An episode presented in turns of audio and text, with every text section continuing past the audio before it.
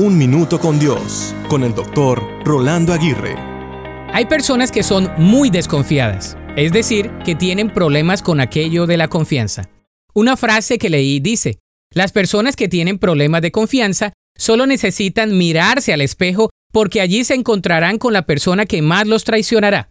El famoso escritor inglés William Shakespeare dijo, Ama a todos, confía en unos pocos y no le hagas mal a ninguno. El punto es que somos seres desconfiados por nuestras propias inseguridades, temores, errores y por las situaciones que se han salido fuera de nuestro control. Sin embargo, cuando logras confiar, puedes divertirte mucho y cuando te diviertes, puedes hacer cosas sorprendentes. ¿Qué hacer si eres desconfiado? Primero, debes confiar en Dios. Él nunca te fallará. Segundo, debes tener confianza en lo que eres y en lo que Dios ha puesto en tus manos porque si no tienes confianza en ti mismo, eres derrotado antes de emprender algo en tu vida.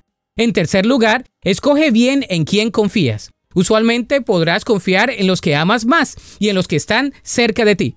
Por último, recuerda que no podemos poner toda nuestra confianza en el hombre, ya que algún día podremos salir defraudados. Confía en Jesús, Él no te defraudará.